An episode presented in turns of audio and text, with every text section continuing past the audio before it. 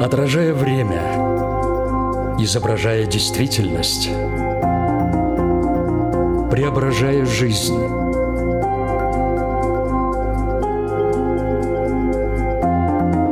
Форма выражения. Программа о том, как мы проявляем себя в этом мире –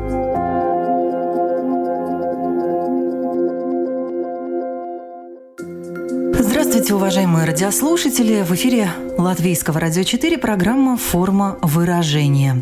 Каждую среду после 10 часов утра здесь, в этой студии, мы встречаемся с вами, чтобы поговорить о нас с вами в самых разных наших жизненных проявлениях, словом, в самых разных формах нашего выражения себя. Ну что ж, давайте начинать.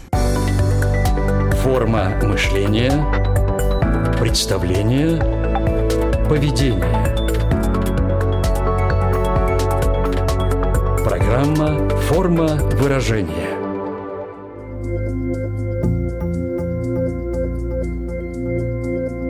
Ряд ученых, психологов утверждает, что наше тело обладает огромной памятью. Считается, что оно помнит все.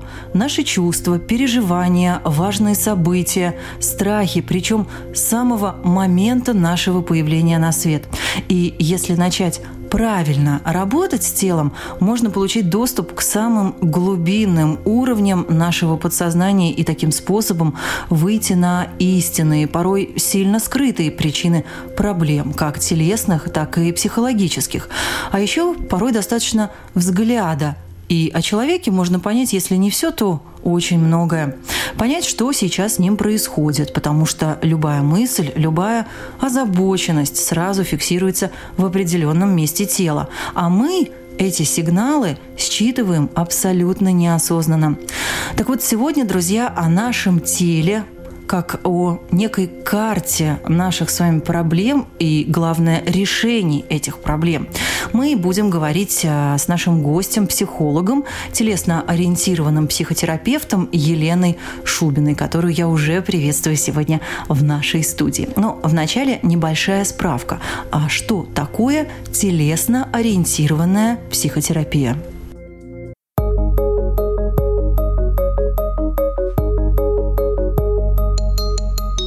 Телесно-ориентированная психотерапия – область психотерапии, которая осуществляет психокоррекцию имеющихся психических, физиологических или энергетических нарушений с помощью процедур телесного контакта или использования телесных функций, таких, например, как дыхание, движение, статическое напряжение тела и других.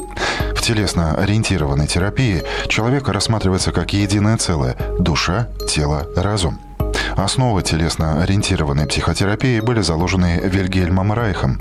Основополагающим постулатом данного направления психотерапии стало понятие мускульного, мышечного или характера логического панциря.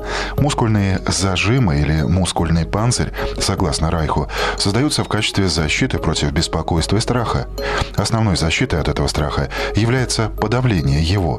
Впоследствии такие эго-защиты становятся постоянными и автоматическими, и в результате становятся чертами характера, образуя так называемый характерный панцирь. Ну прямо сейчас, друзья, мы уже начнем разговор с нашим сегодняшним экспертом, гостем. Еще раз напомню, это психолог, телесно-ориентированный терапевт, сооснователь Baltic Bodywork School, то есть а, латвийской школы телесно-ориентированной психотерапии, автор книг и пособий по данной теме Елена Шубина сегодня у нас в гостях. Здравствуйте, Елена. Здравствуйте. Ну что ж, рада, что вы сегодня вместе с нами, что вы к нам пришли. И меня сразу э, к вам вопрос, э, как к человеку, который более 20 э, лет вообще в этой области, в области телесно-ориентированной терапии. А это значит к человеку, который более 20 лет напрямую работает с телом человека. Вот когда перед вами впервые оказывается некто человек, вы сразу его читаете как открытую книгу или это требует какого-то специального, не знаю? Ну, в общем-то, и да, и нет. Потому что, конечно же, какие-то первые э, очень яркие признаки э, сразу же бросаются в глаза, а все остальное потом уже в процессе, когда ты начинаешь приглядываться, разговаривать, задавать вопросы, создавать вот ту самую атмосферу телесной терапии, которая в общем-то, и способствует самой терапии. И тогда уже становится более понятно. То есть не так, что человека увидели и сразу Нет, на ваш конечно. шквал информации. Наверное, это было бы трудно вообще с таким. А, да, конечно. Ну, бывает, что очень говорящие тела бывают достаточно закрытые, но, в общем, на самом деле это очень такой э, сложный процесс и совсем не такой мистический, как может показаться на первый взгляд. Угу. Вообще с детства мы привыкли слышать э, фразу в здоровом теле а здоровый дух. А вот э, с точки зрения телесно-ориентированного подхода, как следует понимать взаимосвязь души или духа, или личности и нашего тела? То есть вот все же, что на что э, влияет согласно телесно-ориентированному подходу? Здоровое тело на наш дух или все же дух, наше внутреннее состояние на наше тело? Ну, конечно, если, если исходить из концепции телесной терапии, то однозначно дух.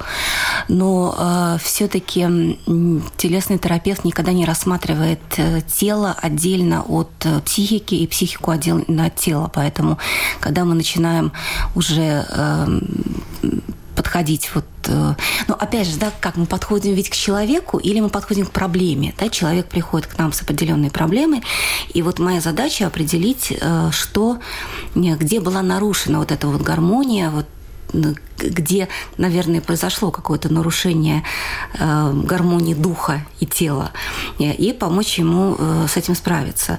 Поэтому, конечно, в нашей концепции однозначно первичен дух или психика, э, но все-таки вот я бы очень расширила понятие здоровое тело, потому что по здоровым телом в основном люди понимают просто тело, соответствующее каким-то стандартам да, эстетическим, ну и плюс отсутствие боли, заболеваний. Да? Нигде да? не болит, да, и вроде бы здоров. Да, да совершенно угу. верно. Вот. А мы, конечно, рассматриваем тело э, еще в единстве, э, в задачах, э, которые это тело выполняет, потому что однозначно, что в зависимости и от возраста, и от профессии, и от количества, в частности, травм, которые человек несет на себе, тело подстраивается, и тело нам помогает как раз-таки э, нести вот на себе эту нагрузку. Поэтому э, для нас здоровое тело – это тело, которое способно нести ту нагрузку, которую э, человек на него возлагает, без каких-то особых проблем для тела, uh-huh, получается uh-huh. так немножко. А вы сказали травм. А вы имеете в виду травмы физические или психологические? Однозначно, да. Причем э, психологических проблем не только связанных, ну, как мы обычно да, говорим, детство, да, там подростковый возраст, какие-то э, сложности уже в дальнейшей жизни, травмы, нанесенные людям, там, предательство, измена там, и все остальное. Но э, телесная терапия немножко дальше и глубже смотрит. Мы еще рассматриваем родовые травмы, то есть то, что э, как мы говорим, да, по линии рода человек несет. То есть родовые, родовые травмы – это не, не то, что случилось во время да, процесса нет, родов. Нет, это то, угу. что несет на себя на себе род, то есть поколение, да, поскольку у нас э, все-таки э, еще совсем недавно люди жили очень тяжело, и многие переживали очень сложные, да, жизненные э, перипетии, и это даже там многие, ну что, что там был голод, войны, да, потери близких, э, потери детей, и все вот это вот запечатлено запечатлевается в памяти тела и э, передается э, нам вот на уровне такой так называемой генетической памяти или тоже памяти тела, да, родовой памяти. Вот есть такое понятие, как родовая судьба, коллективная судьба. Кстати, это не только термин телесной терапии, это, ну, в принципе, культурологи рассматривают коллективную судьбу народов, например, да. Вот. И, конечно же, когда вот мы подходим к телу, мы учитываем еще и это. То есть я вижу, э, я в прямом смысле слова это говорю, да, я вижу отражение и материнской судьбы, и судьбы вообще женщины рода в женщине, да, в мужчине, его отцов и дедов. То есть можно все это прочитать, увидеть примерно, ну даже там не предположить, там же не стоит задача, да, вот угадать. Там стоит задача увидеть, что сейчас человек держит на себе. Вот, и ты это видишь и работаешь с этим тоже. Да, Елена, а по каким признакам вы это видите? Вот что для вас, как для терапевта, является сигналом наличия того или иного, ну, недуга, назовем так, психологического? Э, ну, скажем так, ряд признаков, да, которые э, суммарно, вот на нашем языке, такое страшное слово сейчас скажу, называется предъявительный иероглиф. Это наш термин. То есть то, как человек э, вот, как раз-таки несет себя в пространстве. И здесь э, учитывается все. И форма тела, и осанка, и структура напряжений, и какие-то перекосы, которые мы видим, допустим, там э, человек больше нагружает там правую или левую сторону тела. Конечно, в зависимости... Очень-очень важна мимика, потому что мы все знаем, что чем человек старше, тем больше у него есть характерные мимические маски. Это не морщины, я сейчас не про них говорю, я говорю именно про выражение лица. И всем нам, в общем-то, известно да, выражение лица обиженного человека, скорбного человека, объятого скорбью человека, который несет на себе этот человек с претензией да, какой-то к миру. Вот. И из всего вот этого, из комплекса э, этих признаков э, у меня, в общем-то, и складывается некое представление. Но тут еще надо сказать такую вещь, что, э, конечно, в теле ну, поначалу видно именно вот такой самый основной, да, вот этот вот предъявительный иероглиф, как я сказала, то есть то, что человек несет. А когда уже начинается сама терапия, то там уже э, мы в процессе беседы, когда человек что-то вспоминает, что-то э, открывает, отвечая на мои вопросы, у него уже тело начинает само транслировать вот эти вот зоны напряжения, зоны боли, как мы говорим.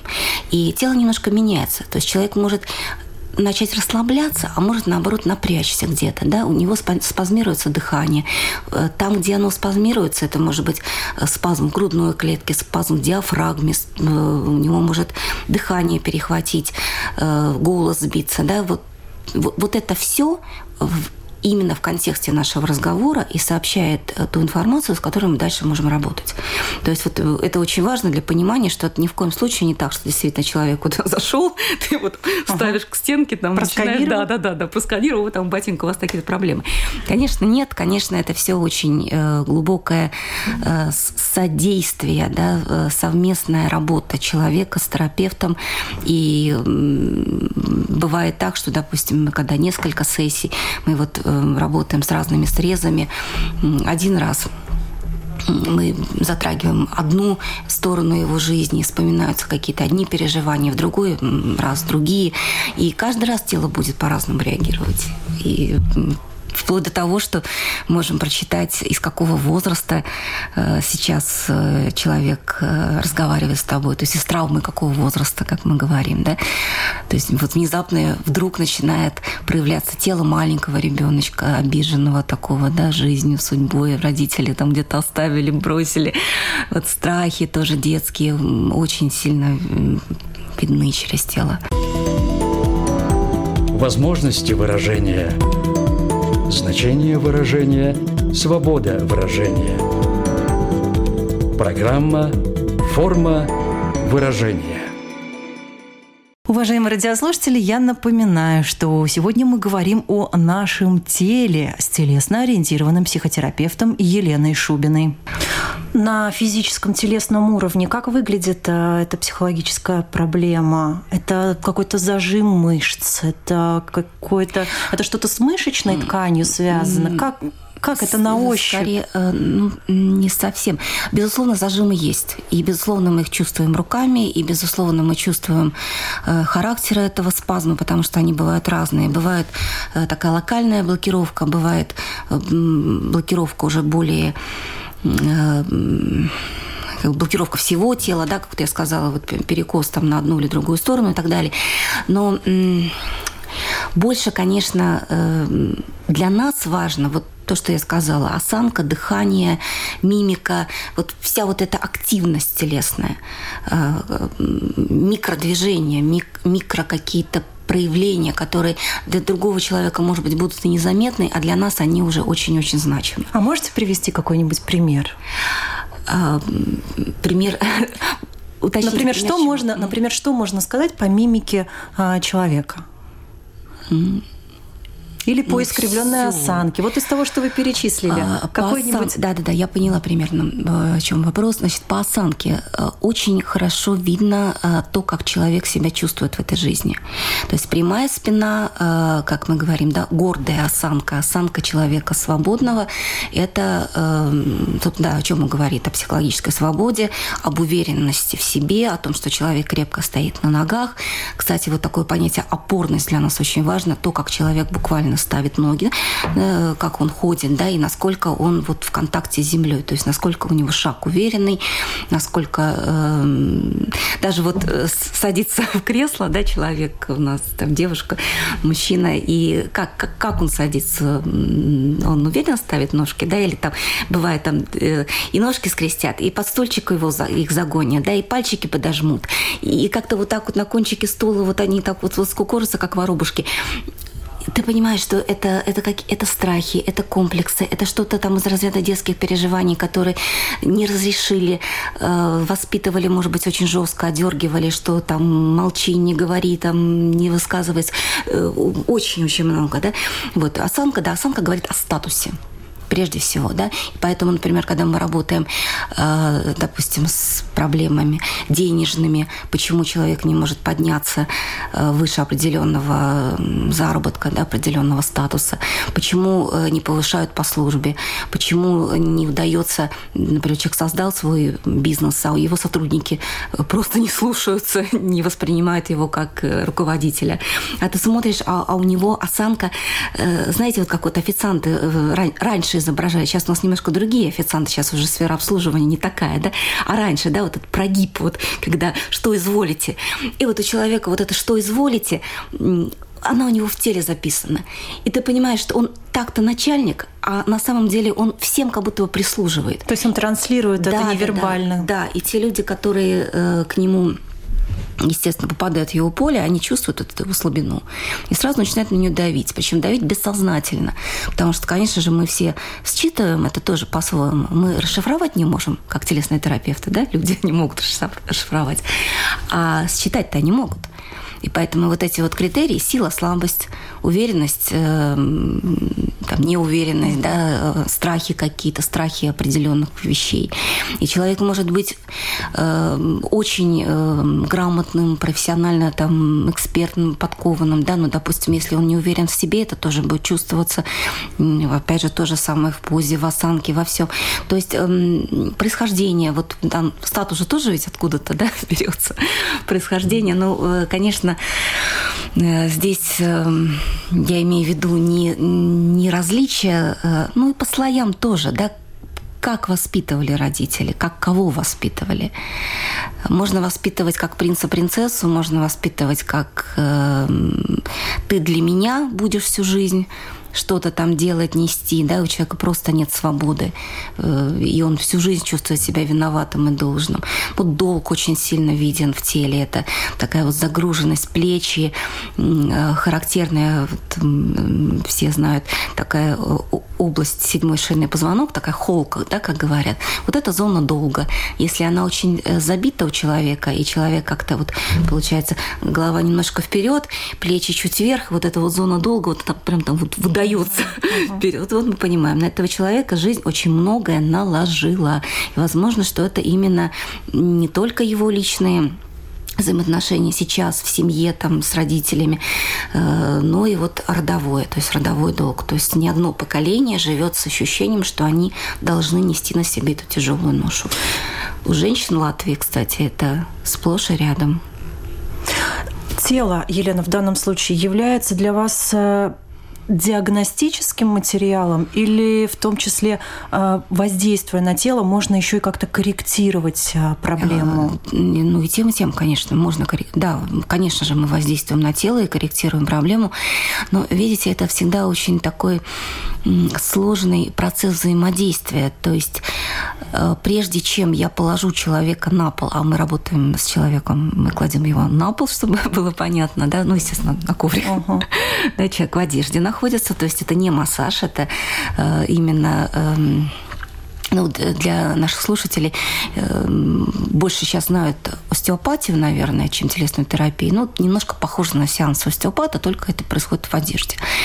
Вот. Но прежде чем я положу человека на пол и буду с ним что-то делать, я должна как раз-таки вот активировать вот эту проблему и показать ему, в частности, самому человеку, да, где вот это, где находится та боль или э, вот тот, э, тот блок, э, то, с чем мы сейчас будем работать. То есть для него самого объяснить эту связь. И поэтому, когда уже начинается непосредственно работа с телом, там уже э, на самом деле остается процентов 20 работы. А все остальное я делаю перед этим вот как раз-таки э, беседой определенным характером э, выстраивания этой, да, этого, этого нашего с ним общения правильно заданными вопросами, ответами на них, ну и вот, вот всем вот этим. То есть из тела я уже, получается, до убираю то, что не смогла зацепить иначе. Э, вот это считается, кстати, именно классической телесно-ориентированной психотерапии, потому что есть еще телесная терапия. Вот кажется, вроде разницы нет. Это а разные вещи, да? Немножко разные вещи, да. Э, телесная терапия, ну, ей можно назвать вообще, в принципе, все. То есть теоретически любое какое-то воздействие, массажная практика, да, там спа-процедура, которая приводит к тому, что человек расслабляется, какие-то у него возникают чувства переживания, да, в общем-то, вот, пожалуйста, можно назвать это телесной терапией. Это, ну, может быть, даже не совсем корректно, но очень часто, кстати, ведь за телесную терапию дают именно, по сути, массажные практики. А мне вот пришло в голову, Елена, может быть, и мы в своем, э, в своих каких-то ежедневных э, таких бытовых самых простых э, э, ритуалах и сами по отношению к себе используем какую-то телесно-ориентированную терапию. Mm, Там, да, имея привычку, не знаю, себя как-то по волосам иногда пригладить. Это же тоже, может быть, что-то мы хорошее для себя как-то подсознательно пытаемся сделать. Конечно, да. И позы, прежде всего, вот динамика поз, вот как, как люди сидят, бывает там человеку э, как-то неуютно, и он вот собрался, он как-то так вот сжался, закрутился вроде бы вовнутрь себя, а в это время он переживает, что-то там дорабатывает, доживает, сохраняет себя. Да? Вот есть такое понятие сохранные позы. Есть э, буквально там терапевтические позы, например, если вы полежите в, в позе младенца, да, в позе эмбриончика, свернувшись калачиком, то вы тоже что-то сможете внутри себя там вот как закрыть, завершить, почувствовать, э, поплакать так, да, о чем-то принять, вот то есть слово такое, да, наше волшебное слово психологов, принять что-то, что, с чем сложно справиться, смириться. И э, как раз-таки вот у людей э, психологически здоровых, у них обычно этот механизм работает очень хорошо. Они сами действительно чувствуют, как, как им сейчас надо там, сгруппироваться, сесть, там, расслабиться и прочее. А вот чем человек более зажат, закомплексован, чем больше у него проблем, с которыми он не хочет справляться, и чем больше он находится находятся в защитах, так называемых, да, это понятие психологическая защита, как раз-таки в основном защиты идут от, из тела. Поэтому э, человек может быть, допустим, очень внешне так э, даже агрессивным, да, он как-то там с напором с таким будет себя вести, там, да, как-то что-то требовать, руками размахивать, а на самом деле он внутри чувствует себя очень незащищенным, и вот это вот его как раз-таки маска, да. Вот, и э, когда э, это используется иногда, когда тебе действительно просто надо произвести впечатление, ну, как-то так это можно, да, сказать, ну, хорошо, это, это даже нормально, наверное. А есть люди, которые годами живут в одних и тех же защитах, и они уже вообще потеряли контакт с собой.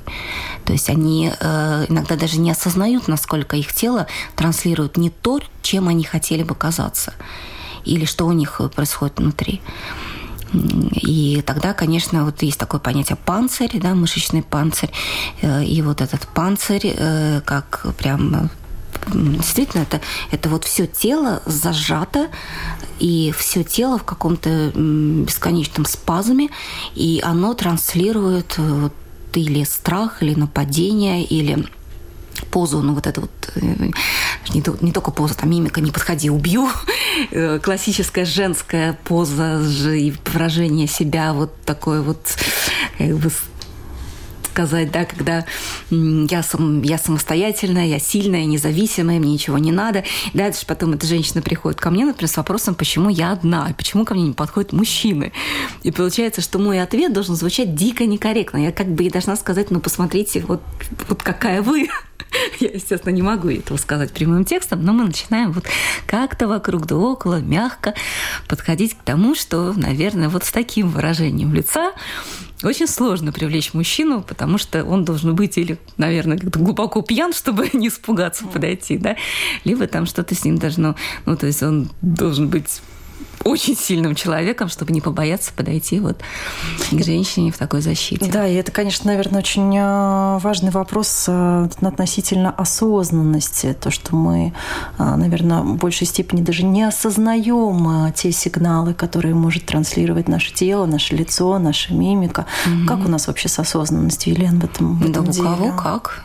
Очень у всех по-разному.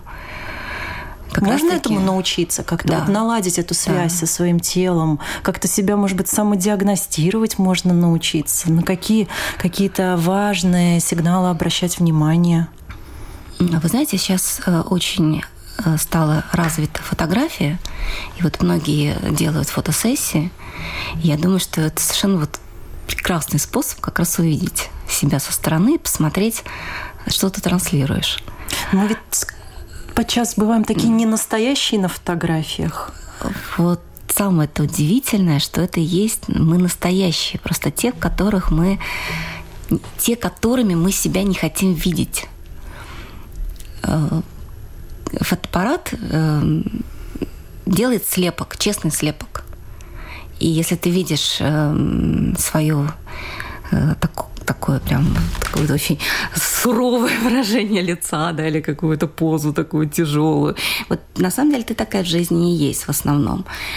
Просто нам не хочется так думать, да, мы думаем, что мы, мы другие. Внутри мы часто себя ощущаем иначе.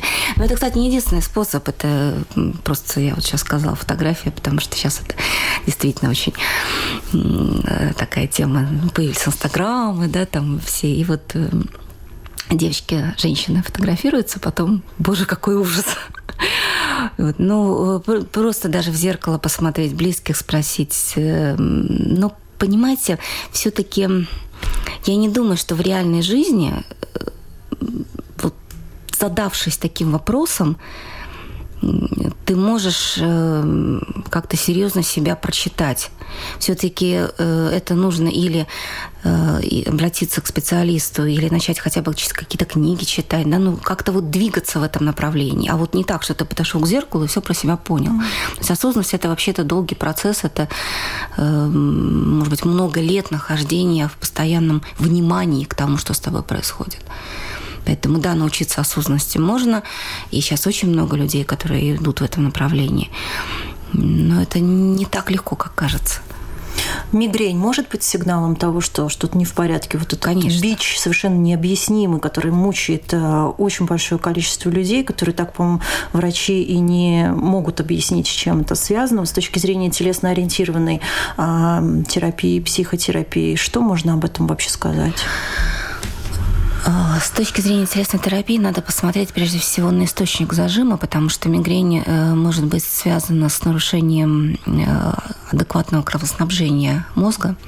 И это тогда чисто физио- физиология? Нет, ну это физиология, конечно, но... А, но вызванная, но опять вызванная опять же, да. То есть если зажаты плечи, если зажата э, вообще вот вся вот эта шейно-грудной отдел, да, то, естественно, это проблема с чувствами, это проблема со свободой, Э, свобода выражения, свобода отстаивания собственных границ и прочее. Это э, разрешение себе, в частности, там быть таким, какой ты есть. И, э, в общем, как раз-таки вот снять, надо снять себя, вот все, что ты на себя там навесил, вот эту вот вину, долг, что это вообще это, это огромная задача духовная, которую тоже не так легко решить человеку. И тогда, да, вот у тебя здесь это расслабится, как-то снять, снимется спазматика, и потом да, возможно, уйдут эти боли. Есть спазматика головы, спазматика черепа. Э, это вот, как мы говорим, такие, знаете, вот тяжелые думы, это люди, которые находятся постоянно в каких-то решениях проблем. Вот у них э, вот эта вот э, складка, да, лоб очень сильно у них зажат, и они вот видно, у них тяжелая голова, и они даже ее несут, эту голову, как будто она там у них даже не, сколько там, не знаю, тонн весит. Они часто сидят, вот положив э, голову на руки, им тяжело, и вот э, немножко зрение у них э, так к вечеру подсаживается. Спазматика, которая связана с, с со страхом, с неспособностью даже, даже не страхом. Страх – это как бы одна из, э, из проявлений неспособности отпустить контроль. Контроль над собственной жизнью. Это вот, опять же, э, что сказать, что сделать, а хватит ли денег, а что, где там сейчас мои дети, а где сейчас мой муж, а где... Вот, вот это все. Да, и когда у человека голова забита бесконечно огромным количеством проблем и задач, которые многие из них, они реальные, а некоторые просто надуманы, и можно было бы что-то, как мы говорим, да, что-то делегировать, что-то немножко просто выдохнуть, успокоиться, сказать, ну, боже мой, ну справятся они сами, ничего страшного не произойдет. Ну и так далее. Это, это бесконечно можно говорить об этом. Вот, пожалуйста, тоже будет спазматика головы и, собственно, мигрень. Поэтому, конечно, когда ну, надо сказать, что, конечно, там, в принципе телесная терапия не работает с соматикой, она работает с психосоматикой. Поэтому, если человек ко мне придет э, с проблемами мигрени, я спрошу прежде всего, был ли он у врача, какой диагноз. Э, я намекну ему на то, что все-таки, наверное, неплохо было бы обратиться к классическому реабилитологу, неврологу, сделать МРТ там, и так далее. И только вот взяв с него слово ага. о том, что он это сделает, я смогу ну, попытаться что-то с его напряжением сделать. То, То есть, есть телесно-ориентированная терапия не игнорирует а, классические методы лечения? Ни в коем случае, конечно же, нет. Это вообще, на самом деле, это преступление их игнорировать, потому что, э, ну, а, ну а как? Бывают очень сложные заболевания. И те, кто берутся их лечить, э, не будучи медиками и не получив на это одобрение лечащего врача, но ну, я считаю, что это вообще профессиональное преступление. А такое, кстати, есть. И там, ладно, телесные психотерапевты, да, и э, люди с образованием хотя бы там психологическим, а есть же люди вообще, которые проходили там какие-то курсы трехдневный семинар по телесной терапии человек прошел, и вперед он начинает уже, он уже все, с онкологией он уже работает, и с чем угодно. Это преступление. Uh-huh. Так делать ну, нельзя. Это кармически наказуемые вещи. Поэтому очень хочется предостеречь вот э, слушателей, что ни в коем случае не доверяйте людям, которые обещают вас вылечить. Э, там, что энергии не энергии, да, там, понятно, мы все энергетически сильные люди, кто работает с телом, но без контакта с врачом нельзя. Подводя некий итог нашей программы, Елена, я э, всегда в завершении как-то прошу наших гостей оставить, так сказать, в наследство нашим радиослушателям а, после прослушивания нашей программы, может быть, а, какое-то домашнее задание. Можете ли вы, а, вот вы уже очень интересно дали такой совет, вот поза эмбриона, можно в нее свернуться и хорошо себя почувствовать. Есть ли еще какие-то несложные способы, как войти в контакт со своим телом и сделать для себя самого любимого что-то хорошее? Да, наверное, наверное, я посоветую э, вот что. Очень часто, э, когда э, мы находимся в неуютной для нас компании или непривычной ситуации, нам как-то неловко, у нас наступает совершенно естественная для тела реакция защитная, которая называется движение вверх. То есть в живой природе, когда мы животные, да, обезьянка, там, не знаю, кто угодно, да, испуган, они лезут вверх. Э, также и наше тело. Мы начинаем как бы подсобираться и стремиться вверх. Поэтому что происходит? Э, человек как-то так вот, э, вот вздымается прямо, да, у него он сразу краснеет, он приподнимает плечи, он отрывается буквально, вот такое чувство, что если бы он мог оторваться от земли, он бы сейчас оторвался, он бы ходил бы на цыпочках. И многие даже и действительно перестают на носочки. И э, все это, вот мы говорим, энергия пошла вверх, ты гарантированно еще больше потеряешь э, спокойствие, уверенность, и, э, может быть, даже и покраснеешь, и как-то твои движения станут резкими. Вот что в этих случаях надо делать? Значит, во-первых, остановиться, вот просто встать, да. Дальше глубокий вздох и плавный медленный выдох. И на выдохе мы направляем мысленно вот эту вот волну дыхания, направляем вниз. И стараемся максимально, насколько это возможно, опереться ногами на землю. Вот буквально вот вес тела, как бы, знаете, как вот обмякнуть. Вес тела спустить в ноги. И если есть возможность присесть, э, также, э, да, вот как можно больше распространиться по, по опорной поверхности, может быть, даже прислониться, э, соединить руки, собраться, сгруппироваться и постараться выдохнуть и самое главное еще опустить немножко, чуть-чуть приотпустить голову, чтобы расслабилась шея. Потому что как только расслабится шея, как только э, вы вот так вот э, немножко обмякнете, буквально там 30-40 секунд, два вдоха-выдоха, и к вам начнет приходить спокойствие. То есть это то, что можно сделать перед собеседованием. Э, в каком-то там месте, где много людей, вы потеряли уверенность, там, что-то, да, вам как-то дискомфортно. Вот просто сядьте так и обмякните. Это совершенно нормально, это совершенно социально, то есть это не выглядит, я не предлагаю на пол, да. Шавасана. Да, что-то такое. Да, просто вот так вот. И все. И совершенно иначе после этого и сами себя будете чувствовать, и на людей посмотрите иначе. Э, Все. Вот самое главное не пытаться получается, вот это вот движение вверх, такое накручивание да, себя. А здесь нужно вот выдохнуть. Заземлиться Зазем... немножечко, да? Да, это, собственно, называется слово заземление. Вот просто очень сложно объяснить, как это. Вот я сейчас попытался объяснить простыми словами, что это такое. Вот поэтому заземляйтесь, и будет вам счастье. Это все о телесно-ориентированной терапии, о которой мы сегодня говорили в нашей программе «Форма выражения». С вами, дорогие радиослушатели, я увижусь, я встречусь уже, конечно же, а, в следующую среду после 10 часов утра. А у меня в гостях а, сегодня была телесно-ориентированный терапевт Елена Шубина. Благодарю вас, Елена, что пришли. Всего вам доброго. Спасибо, очень приятно. Спасибо. Отражая время – изображая действительность, преображая жизнь.